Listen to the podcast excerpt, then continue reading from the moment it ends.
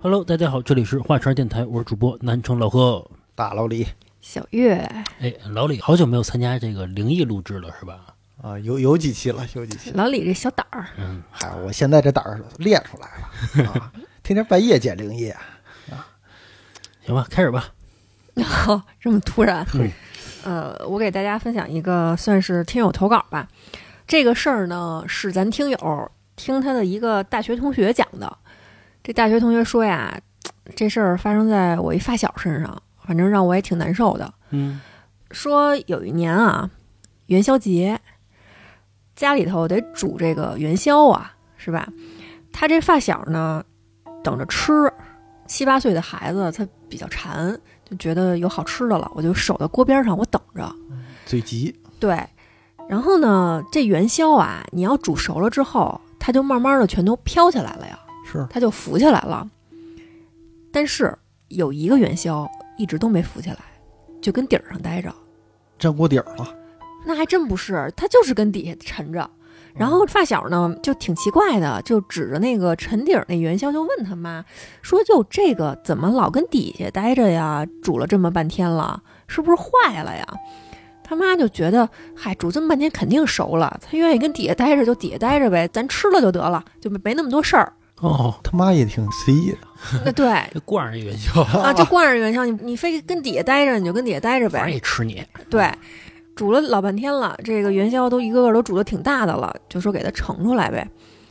结果啊，正好是这个沉底儿的这元宵分给这发小了。嗯，这个端着这碗坐到这个桌子前面儿就吃呗，吃到那个一直沉着底儿没飘起来那个元宵啊，就想吐出来，就跟他妈说这元宵好像没熟，味儿不太对。那肯定没熟啊， 是啊，没飘起来啊。对啊，他妈就给他骂一顿。啊，事说儿真多。啊，对，怎么就你事儿多？这元宵都煮这么半天了，一个锅里头煮的是是因为你没吃，他啊，妈要吃，他妈也吐了啊吧？反正就给他骂了一顿。然后这发小岁数小，一看他妈就挺厉害的嘛，那委委屈屈的，反正就把那个生不拉几那元宵给吃了哦，啊。吃完了之后呢，第二天嘛，有这个小伙伴儿约着他一块儿去游泳去。嗯，游野泳，上这个村儿里这小河边儿上去了。结果就在那天啊，就出意外了。大家一开始玩的都特别高兴，上这个河里头什么摸摸鱼、逮逮蛤蟆什么的。等到这小孩儿一个接一个的浮上来，一个接一个的上了岸，发现他没有。哟，一开始就特别着急啊，就跟这个边儿上就叫说说小瓜小瓜，你这赶紧上来吧，哪儿去啦？这人去哪儿了？嗯等了半天也没等着，就开始害怕了，赶紧着就回这村儿里面跟这家里头大人去说呗，估计可能是淹着了，淹死了嗯啊，这人一直都没找着，那这个村儿里面这大人就得赶紧着就过来就去打捞去啊，是啊这小瓜这妈妈也疯了，就跟这个岸边上哭天抢地的。嗯结果啊，这个捞尸队捞了整整一晚上啊，都没给这小瓜的尸体捞出来。哦，大家就跟这个岸边上就守着呀，眼见着啊，天儿都快亮了。然后这个妈妈就跟这个边儿上也有点绝望了，说这捞不着，人家就不管了呀，就跟那儿哭着说了一句：“说小瓜，你快浮上来吧。”嗯，然后过了没多长时间，就在这个河的下游发现这个小孩的尸体了，浮上来了。哦说那个时候这个脸就已经泡敷囊了嘛。后来咱听友这大学同学就说嘛，那年真是就跟这煮元宵似的，所有的小孩都浮上来了，只有他没浮上来。你说这是有一个寓意吗？我觉得他冥冥之中可能是有寓意的，就是咱录这灵异节目最早的一两期的时候，我跟大家分享过一个事儿，是我妈给我讲的，千真万确的，嗯，是我妈一同事，她身上发现的，就是她闺女，就是说有一天她闺女跟她高中同学玩儿去，呃，好像就是上那种小胡同还是哪儿吧，类似于后海那样的，上了一公共厕所。然后呢，在这个公共厕所里面啊，她闺女这同学上着上着厕所呢，就忽然问说：“哎，你听见谁唱歌呢吗？还弹古筝，还是弹琵琶呢，哎，真好听。然后呢，人这女孩就说我没听见呀，我真没听见。他那同学就说说不可能，你再好好听听，我觉得离我特近，好像就在这厕所外边呢，真好听。嗯，但是那女孩就是没听见，说你肯定是听错了，你这胡说八道呢。然后经过这件事儿之后，没过两天，听见古筝、琵琶唱歌的那个女孩就出车祸死了。你说这个属不属于就是一种预兆？嗯，有可能是，就老话老说嘛，说别老乱说话。啊，是我也不知道那形容词儿为什么老说说在什么金钱眼儿上面了，看节儿啊，反正就是这意思吧。一说准了，有可能这事儿就发生。所以老说这个别老胡说八道啊。而主要说说老李你呢，你你你啊注意点儿。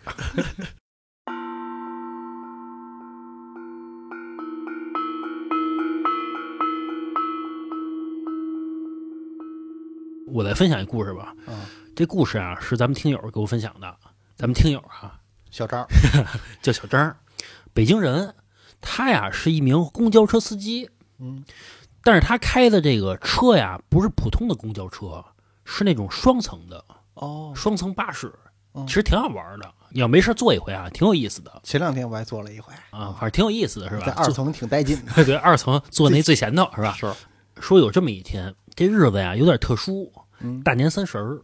哦，呃，其实赶上这天比较倒霉，因为人家都在家里边团聚呢，你开着车是吧？嗯。呃，并且呢，他还是晚班儿，哦，等于说这个大三十儿的也回不了家，没其错实挺凄凉的。也没人嘛，是，反正吧，这个为了生活没有办法，嗯也只能开这车去。穷拿的，就开着这空车到处转呗， 是，这小张啊，就一边骂骂咧咧的，一边开 车，啊，哈、就 觉得操， 有小情绪了。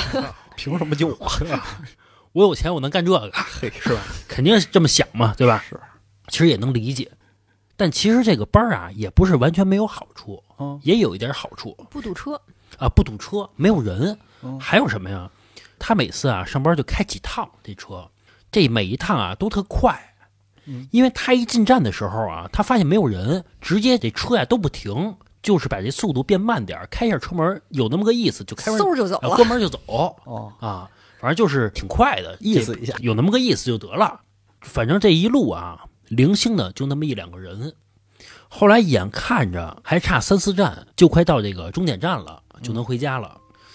结果呢，上来一人，哦这人呀、是从后门上来的。嘿，结果小张刚要说说您下次从前门上，都没人，还那么多事儿，哎，但是这是规矩，为什么呀？嗯你从前门上啊，我能盯着你扫那个码儿，或者说刷那个公交卡、嗯你得交钱呀、嗯结果这人呀、直接就走到这前门来了，哦直接往那个收款箱里边啊扔了三个铜板儿，哦，噔噔噔。然后咱们这小张还奇怪呢，说现在的人还有用硬币的呢，是说我这个好几天都碰不上一个，而且你扔了三块钱，你去哪儿啊？他就问说您去哪儿啊？结果啊没人理他，他回头一看这人没了哦，然后呢，他通过这个二层的监控，就是说他这个方向盘旁边有一个监控器，能看到二层，嗯他就发现这个人在二层的最后一排坐着呢。哦，这小张心想，这人速度还真快哈啊，嗖嗖的。哦而且啊，你要说这双层公交车，一般人啊都愿意坐二层的第一排，是但你要说天天坐也没劲，那你起码是不是坐一个中排啊？对啊，结果这人坐到最后一排，有点奇怪，关键是没两站了，还折腾到二层去了可能这人有什么怪癖呗。啊，然后小张啊也没多想，就往前开，嗯开个两三分钟之后，小张就好奇又看了一眼这个监控，嗯，结果这么一看吓着他了，怎么了？他发现那个人的脸就紧贴着这监控器呢。嘿，那眼睛两眼无神的就那么盯着他，我操，等于说那个人就死盯着那摄像头。哦，小张一看也愣了呀，嗯，吓一跳吧，就在这时候，咣当一下嗯，出车祸了。嘿，净看监视器了，这小张的车直接撞上了路边的树，嗯紧接着小张也昏迷了。嗯，呃，后来警察也来了嘛，就给他送到医院去了。到了第二天早上，小张醒了，由于那小张撞那树啊，也不算是古树，嗯，但是呢，它有点年头了，属于这个林业局管。哦，咱也不说叫犯罪吧，但确实破坏公物了。还得罚钱，然后这警察也来了，保险公司的人也来了，嗯，警察就找这小张来做笔录来，哦是，说你讲一下这经过吧。小张把事儿讲了一遍之后，警察就去调这监控去了。哦，最诡异的是，一个人没有。嘿，但是啊，你要说一人都没有，说小张说瞎话呢，是吧？为了逃避责任，对吧？后来啊，让人最不解的是啊，这小张说那人啊投了三个硬币，在我那收款箱里边呢，你们去看看去。是，结果警察就联系了小张他们单位的人，结果他们单位的人一看，是三个铜钱儿。嚯，古代铜钱儿，后来这警察也不知道该说什么了。嗯你说这小张要是为了逃避责任说瞎话，嗯但是他这个车祸是意外啊，是他不可能说提前准备三个铜钱儿，说专门为了说瞎话用的，啊，不现实啊他也不想出车祸呀，啊。对啊，啊受伤是他，后来这个事儿就该走保险走保险，该赔钱赔钱。嗯，再后来，小张辞职了，也是后怕了。后来他肯定也是心想，这事儿啊，装着不干净的东西呢。他后来就跟我说，他说这条线儿他没法开了。你要是人特别多还好点儿，嗯总能赶上晚班吧？嗯，你赶上晚班儿，你经过这事儿，就那监控器他都不敢看了，就这么一事儿。大年三十儿，我不知道北京有没有这个习惯啊。大年三十儿的时候，像一些农村什么的，也要去类似于祭祖啊，或者说是上坟之类的。大年三十儿去啊，大年三十儿，那多忙的啊！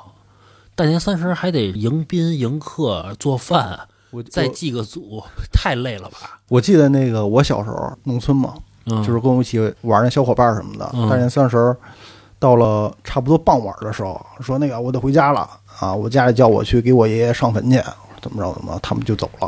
哦哦哦，你说这个上坟就是家旁边儿是吧？就是村儿旁边儿，嗯旁边儿嗯肯定特别近，不像这个北京似的专门有一个墓往地。山里跑那啊种，是是是，反正这个事儿我觉得挺，诡异的啊其实挺后怕的。它有点像那个三七五路公交车，啊，就那种故事对吧？对，对对对，有点像，但是这鬼确实让这小张受伤了。啊要没他，我还不出车祸呢，嗯，对吧？但是鬼说我也没想伤害你啊，那你看我干嘛呀？你吓我啊！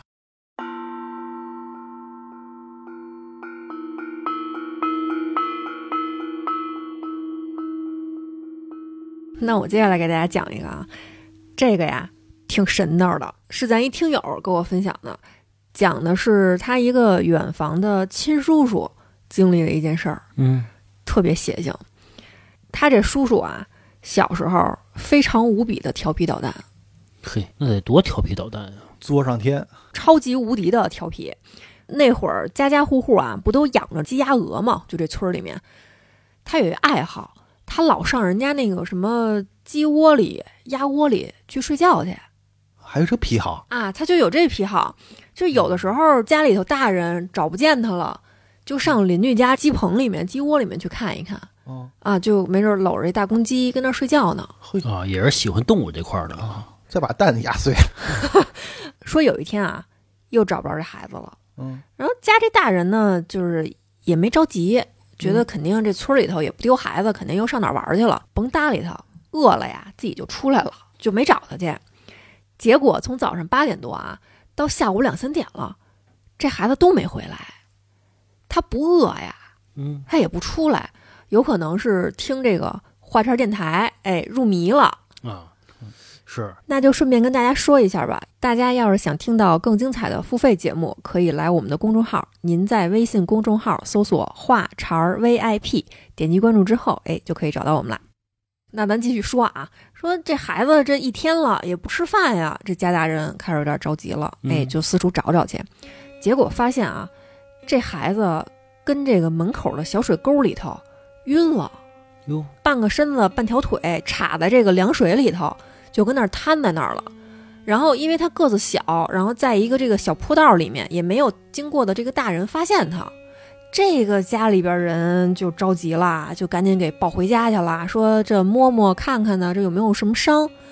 结果就发现啊，这孩子不管怎么摇晃、怎么折腾他，都醒不了。嗯那会儿就是咱听友爷爷奶奶文化程度也不高，也不太流行出个什么事儿就拉到县里头去瞧病去，就一看孩子这样啊，就一拍脑袋就觉得撞邪了。嗯，咱找不了医生啊，咱得找神婆，觉得就得找这个什么大神儿，哎，这给看看喊喊魂儿，啊。对，就去这村里头找了一位神婆来，然后这个神婆啊，到了之后就是反正能掐会算的吧，然后跟这儿神乎其神的就看了一番，就说这孩子的魂儿没了，嗯，我得去把这孩子的魂儿给拉回来。哦，还真是，啊，然后啊，就开始脱鞋上炕，嘿，就开始躺在这个小孩的边儿上了哦，啊，就跟这个小孩就并排躺着，说我的魂儿也得出去嚯，你们都离开这个屋子，都别进来，别靠近啊，就让我们俩就跟这屋子里待着就行了。嘿，你说这听着这挺神道的吧？嗯，要是正常的啊，比如说咱们这个现代人，比如老何要听见这话，可能就给人轰出去了。老何也不至于，他这话可能说的就是挺像骗子的，是有点像骗子，就是有点太玄乎了。是，但是这个说法儿之前确实有这么说的，他说的啊，他这个跟孙悟空似的，就能那个魂儿找那个什么赤脚大仙去了，啊那种是吧？有点像那个了。对，就是听友给我分享到这儿的时候，我就觉得后面我就带看不看的吧，因为我觉得这个事儿有点太玄乎了。嗯，嗯，结果啊，更悬的在后边呢。这神婆这魂儿啊，飞出去之后，就开始在这个村子里就满世界的就找这小孩儿，嗯，这找半天呀、也没找着，那你干嘛去了？是，就是挺费劲的，又喊呀又叫的，就不知道是飞着还是走着吧，找半天终于找着他了，在哪儿找着的？是在他们这个村子里的一个出口，马上就要出他们这村儿了，嗯给找见了。说咱听友的这位远房叔叔，就这小孩儿啊，他的这个魂儿被另外的一个神婆给拉着，要往其他的地儿带。拍花子，嘿，啊，然后这老太太就冲过去了，就逮 你给我停住， 你给我站住，干嘛呢？你这个拉我们村里这小孩这魂儿这不是阴间的人贩子吗？是啊，啊！这俩老太太就开始盘道了，啊，撕巴起来了。抓头发什么抓脸的，干嘛呢？这是你偷我们这孩子是不是？嗯啊，就开始盘道了。然后另外啊，就是拐孩子的这个神婆就交代了，说我也不是故意的，人家求到我这儿了，让我办事儿。说这是咋回事儿啊？就是离他们这个村儿大概有个十来公里的那么一个地方，就是邻村儿，嗯，有一小孩儿啊，跟这小孩儿同年同月同日生，名字还叫的一模一样。嗯借命，准是借命的嘿事儿。是，估计可能比如说是一九几几年出生的，叫刘波儿。然后那个神婆就说了，说这刘波儿不行了，啊，这孩子快死了，人家里人都找到我了，说这求爷爷告奶奶，又给了好些钱，嗯说让我帮帮他们家，需要他也是就叫离魂儿吧，就是他这个魂儿啊出来，给他逮一个回来。嗯哦，啊，结果呢，就让他就是相中了咱听友这叔叔了。只要是说把这个魂儿给带走，安的那个同名同姓的刘波身上，咱听友这远方叔叔就活不了了。哦，有一点我不懂啊，就是把这个小孩的魂儿放到另一个小孩身上，那他的记忆是什么？记忆是哪个记忆？不知道是不是这小孩儿要是太小，太没什么记忆啊？起码认识家里人啊。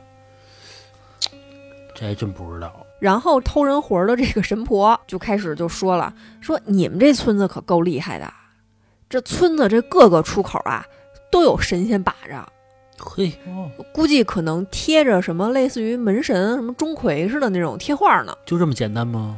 嗯，不知道。然后这个神婆就说：“说我出不去呀、我我真的我出不去。你要没这本事，你就别干这事儿啊！然后我这么半天啊，我就一直跟这个村子里边绕嗯圈呢，这不是让你给逮着了吗？嗯，然后这好神婆吧，叫就是他们村里就这个小孩儿的这个神婆就说了，说你要是老干这么伤天害理的事儿啊，你你好不了你。嗯，是反正俩人这么一盘道，咱听友远方叔叔这魂儿啊就被还回去了，哎呦，那边还真讲道理，嘿，不还不行、啊不是讲道理，出不去啊。是啊，嗯，他打不过啊呀，嗯然后就让这个神婆把那个小孩的魂儿给领回去了。哦，费这膀子力气得收不少钱。啊是，然后他这远房叔叔就醒了嘛，嗯，醒了之后，你甭管这个神婆是当时啊，大家都以为你管不管事儿啊，还是你说的这一套经历都是编的呀，啊，但确实是这小孩醒了。你要是这时候你说不给人钱，你这办事儿有点操心了，真的。确实是嗯你甭管那故事是不是真的，嗯人确实治好了，啊结对果是是不是达成了，啊对吧是？，对，嗯反正确实是当时给了一笔这个相对不菲的报酬。那肯定是，嗯对，然后给完之后啊，就这家里人还琢磨呢，是不是上当了？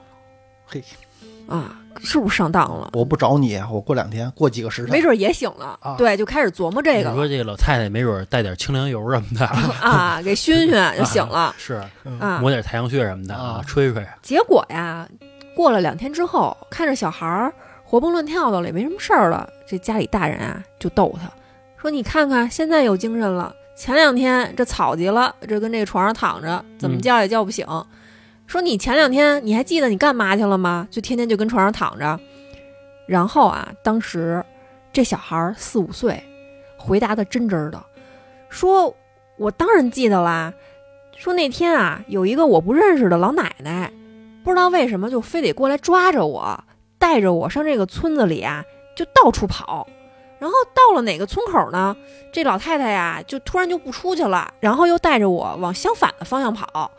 后来这跑了几圈之后啊，我累得够呛，她也挺着急，我也不知道她着什么急呢。后来就在这会儿呢，又来了一个老奶奶，哎，就跟先开始那老太太，这俩人就撕巴起来了，就吵起来了。后来我也不知道为什么，后来这老奶奶就把我给带回来了。嗯嘿，这话这么一说，那真是这家里头就鸦雀无声的了，是嗯都不知道怎么接这话了。然后这件事儿呢，也就一直成为咱听友他们家，乃至听友他们村儿被传为了一个奇谈。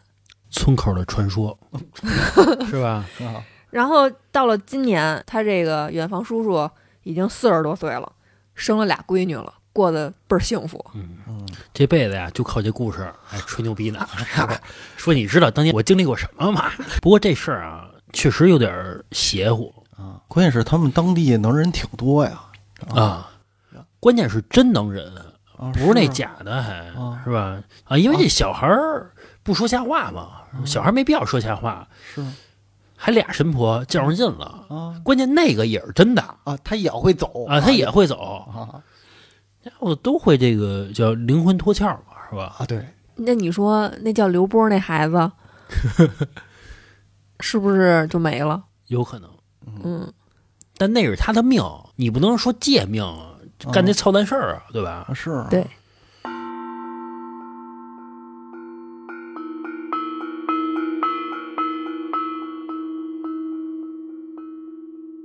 我再分享一故事啊，嗯这故事啊也挺邪的，嗯咱们听友给我分享的，啊，一会儿小张给你讲的吧小张啊，嗯说是啊，他上大学的时候发生的一件怪事儿。咱们这听友小张啊是一男孩儿，在他上大二的时候交了一女朋友。嗯，哎，这俩人啊，白天上完课，晚上啊去这个学校周边的饭馆 儿搓了一顿。啊啊，我以为是找地儿腻歪上了嗯我也以为钻小树林了嗯那呢。不是人家天天在一块儿嘛，没必要非在乎这么一会儿，是吧？该吃饭吃饭嘛，对吧？日子长着呢是，吃完饭呢，俩人啊就去学校的操场遛弯儿去了。这俩人啊拉着手，哎，一边拉手啊一边遛弯儿，说说这班里同学的坏话，嘀咕嘀咕哪个老师哪儿哪儿不好，啊，就没有别的话题了说哪俩老师啊搞一块儿去了，反正就这点事儿呗，是吧？就这么高高兴兴的啊遛弯儿着，嗯，其实挺浪漫的，是不听他们俩聊什么，看那个背景儿挺浪漫的，是。应和着这个夕阳是吧？多美啊！尤其这个妙龄的这个岁数是吧？嘿，就在这么浪漫的氛围之下，小张的女朋友跟小张说：“我想拉屎，太破坏画面了说你等我一下。”嗯，然后就冲向这个领操台下边那厕所了。啊，这要窜稀了。我也不知道为什么，啊说这学校的领操台下边有一厕所，真不浪费地方。嘿，那你说这个女朋友拉屎，小张也没事儿干嘛，嗯，自己啊就在这操场上溜达，一边溜达啊，他就一边畅想着他和女朋友美好的未来。嗯，说明啊，他真挺喜欢这女朋友的。嗯，挺伤心。是，就这么溜达没一会儿，小张突然打了一冷战，嗯一激灵。嘿，这时候他再看周围，发现一个人都没了。啊然后他拿起手机一看，他傻眼了，夜里两点多了。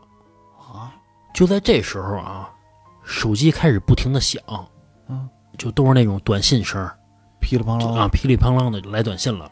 他一看，有他女朋友的，嗯有他爸妈的，有他同学的，啊嗯基本的内容啊，都是在问说你在哪儿呢？你干嘛呢？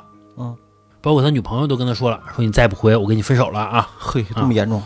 然后小张一看这样，就赶紧往宿舍跑，一边跑一边给女朋友打电话，就问怎么回事儿。嗯他女朋友也很快的接了电话，然后小张就问啊，说怎么回事儿啊？他女朋友就说，说我上完厕所回来就找不着你了，然后给你打电话也无法接通，短信你也不回，接着我就找你们宿舍的人了，你们宿舍的人呢又联系你爸妈了，哦，就差报警了。嘿，反正小张就给我分享这么一故事，也不知道为什么，怎么了就？啊对，怎么了就两点了，嗯因为那会儿刚七八点钟，一下就感觉穿越了。嗯，关键那段儿已经没记忆了，啊，没有记忆了，就彻底没了。我去，够玄乎的这个。我后来分析啊，你说有没有一种可能，嗯，就是他喝多了？我操，因为我觉得啊，他跟女朋友吃饭去了，喝多了，然后呢，这俩人就去这个操场遛弯儿去了。嗯，小风一吹，断片儿了，然后他女朋友走了，没管他。哦，他一醒，还在操场上呢。是不是可以这么理解？他断片了，倒操场了，他女朋友看他那样儿，生气走了。有可能，就只有这种场景能解释。那操场上别人就不管他，对，我是这么分析啊。如果够冷漠的都。就是如果往这个不是灵异上来想， 嗯就是这么来解释。如果说是穿越了，那就没法解释了。嗯，关键是你要穿越了，肯定得有什么事儿发生，对吧？关键他他什么都不知道。嗯，我什么都不知道，走着走着打一冷战，一下就不一样了，环境那要你这么分析，也不是说没有这可能。是吧？只有可能是喝断片儿 了，然后夜里醒了。这是我帮他分析啊。嗯，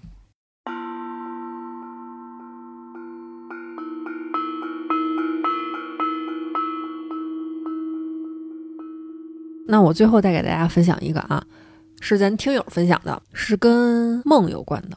说经过这个事儿之后啊，他再也不敢下午差不多五点左右的时候睡觉了。 嗯，六点呢，他后来也查过一个资料，说人最好不要在下午五点到七点的时候去睡觉，说因为这段时间啊，反正跟什么阴阳调和、什么正气呀、邪邪气呀、鬼气呀什么的都有关系。嗯说尽量不要在那个时候去睡觉，说你要是在那个时候睡觉啊，就是很有可能会进入到另一个世界。这就是咱听友给我讲的。我操！哎，有段时间我在公司五六点钟的时候特别困，就下班之前特困啊，特困，我就趴着眯一会儿，一睁眼、哎呦，七八点了，老李，我下班走人。老李，我我跟你说，你可能就不是嗯，之前的老李了， 是吧？啊嗯，你有可能被置换掉了。嗯那你给讲讲这故事。就是有一天嘛，差不多五点来钟，就是前一天晚打游戏打的太晚了，太困了，五点来钟不行了，想睡一觉，嗯睡着了。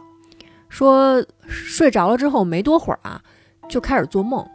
他做的那个梦啊，叫清醒梦，就是清明梦，是什么意思？就是你是有意识的，你的一切感知都是有的。啊，我知道我在梦里边。对对，对，我还知道我在做梦，那不是为非作歹吗？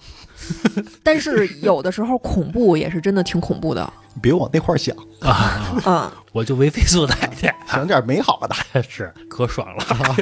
他说梦里面出现的这个所有的场景啊，都是他小的时候见过的人啊呀、和这个周围的景物，也都很熟悉。嗯他就觉得自己模模糊糊的啊，就来到了他奶奶家，但是他奶奶已经去世好些年了。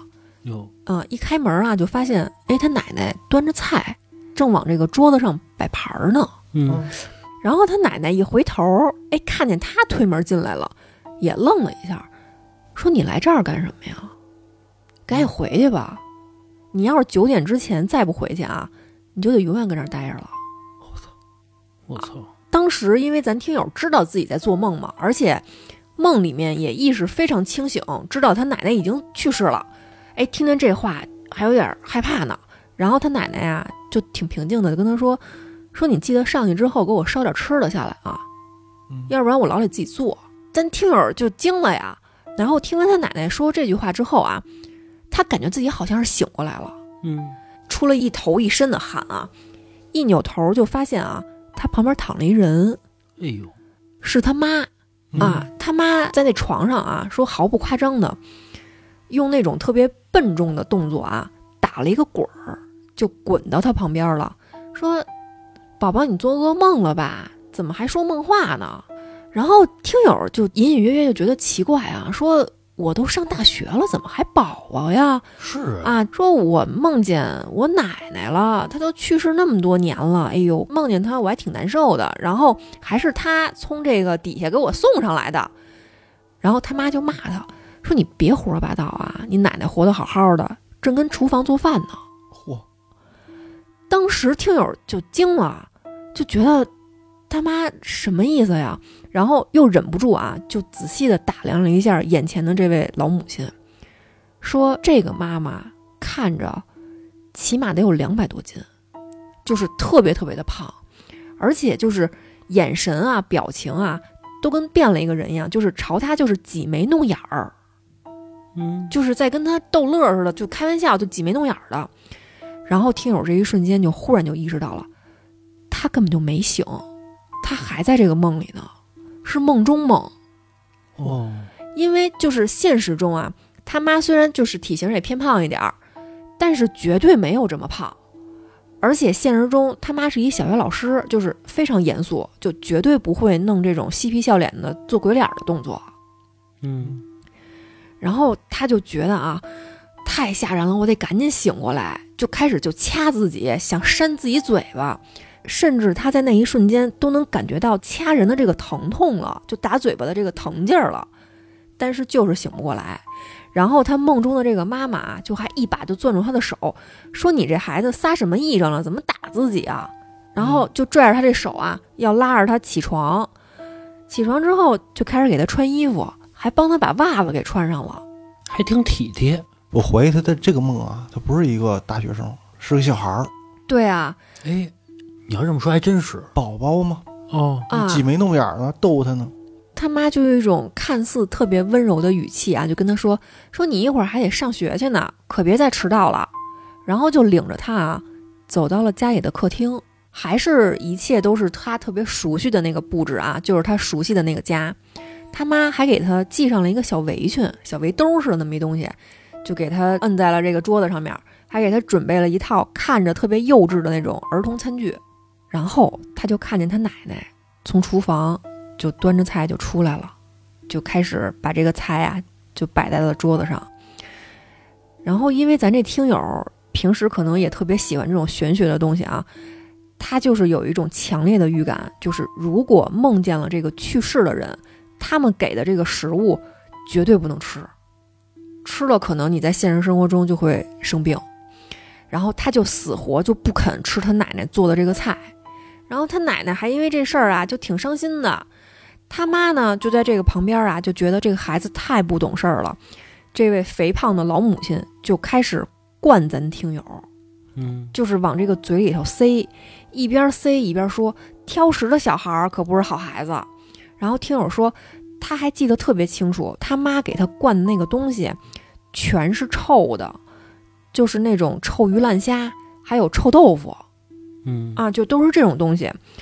但是他就是咬紧牙关，始终都没有咽下去，然后把这吃的吐了一地。后来呢，他妈就开始拽着他啊，要上学去，他就死活不去，就开始在这个屋子里面就四处跑，然后还撞墙，就想让自己赶紧醒过来。就这么一折腾啊，他就推开了一个小杂物间的门儿，他在那个小杂物间的墙上看见了一张黑白遗照，那个照片儿跟他长得一模一样，只不过就是他脸上有一颗痣，跟他的这个位置是相反的。嘿，哎那为什么呀？他这个遗像前面还供了一些这个果子呀、香什么的，他就清清楚楚的就看到了上面什么生于多少多少年，死于多少多少年。再一看旁边的这个日历，他死的那一年就是今年，也就是说，在这个梦境里面，他刚死没多久。这个时候呢，他那个肥胖的妈妈就又进来了，就跟他说：“待在这儿不是挺好的吗？”你看你现在才六岁，一切都可以重新开始。我操！然后听友当时就惊了呀，他妈就特别高兴，就笑得跟一个小丑一样，还拍巴掌，就说还有一个小时就快九点了，你可别再挣扎了，回不去了，你就好好跟这儿跟我一块儿过日子吧。当时咱听友直接在梦里就瘫地上了，就开始失声痛哭，就觉得自己可能再也回不到自己现实中的那个世界了。嗯，然后就在这个时候，他听到了几声熟悉的嗓音，还有感觉有人在推他，是他真正的妈妈。然后这一瞬间，他才真真正正的醒过来，就是大汗淋漓的躺在床上。他妈跟旁边也特别着急，说：“你这是怎么了？一直手舞足蹈的，这个干嘛呢？想抓空气打人的。”然后，咱听友就跟床上就缓了半天，说当时那一瞬间，他觉得自己的嘴里全是那种臭鱼烂虾味儿，还有臭豆腐的味儿。嗯，这是咱听友跟我分享的一事儿，然后他就说，根据这个玄学的这种定律啊，千万不要在那个时间段去偷摸的睡觉。盗梦空间》啊，要是真事儿就挺悬的，就是说他那梦里边真要能给他带走，啊挺差点悬的。当然也有一种可能就是单纯的噩梦，嗯就是说和实际带不带走没有关系，嗯嗯，就是一个噩梦。但我觉得这个挺玄乎的。他在梦里头又给自己安了一家啊，然后又安了个恐怖的妈，啊，其实他妈也不恐怖两百多斤，什么小丑又啊啊！啊你要说这个是对，啊拍巴掌，反正这梦我觉得谁要做啊，挺可怕的。是，就这一梦啊，我估计就是特别揪心嗯，就特累，啊，对，醒特了之后，啊，还不如不睡呢。是啊，就跟我前一段时间也做了一个梦，嗯半夜嘛，但是我忘了我做了个什么梦啊，只记得是有一个什么东西跟个人形似的朝我下扑过来，啊，我真惊醒了，就跟电视上演啊睡一觉一下惊醒那种了。嗯，你是啊那个弹一下吗？身上呃，不是抽筋儿哈啊，直接就是躺在那儿嘛，就是半起身儿了已经。 哦哦，反正我做过那种梦，就是睡着觉特揪心，特别 累，就是真的动感情了， 我不想回去，这太好了。就让我挺难受的。这梦挺挺虐心的，我也不记得具体的事儿，但是我就就觉得挺累的。那也知道是在做梦呗。醒了之后才知道嘛。哦，我还做过一种梦，就是醒了之后，哇，真好，就幸亏是个梦。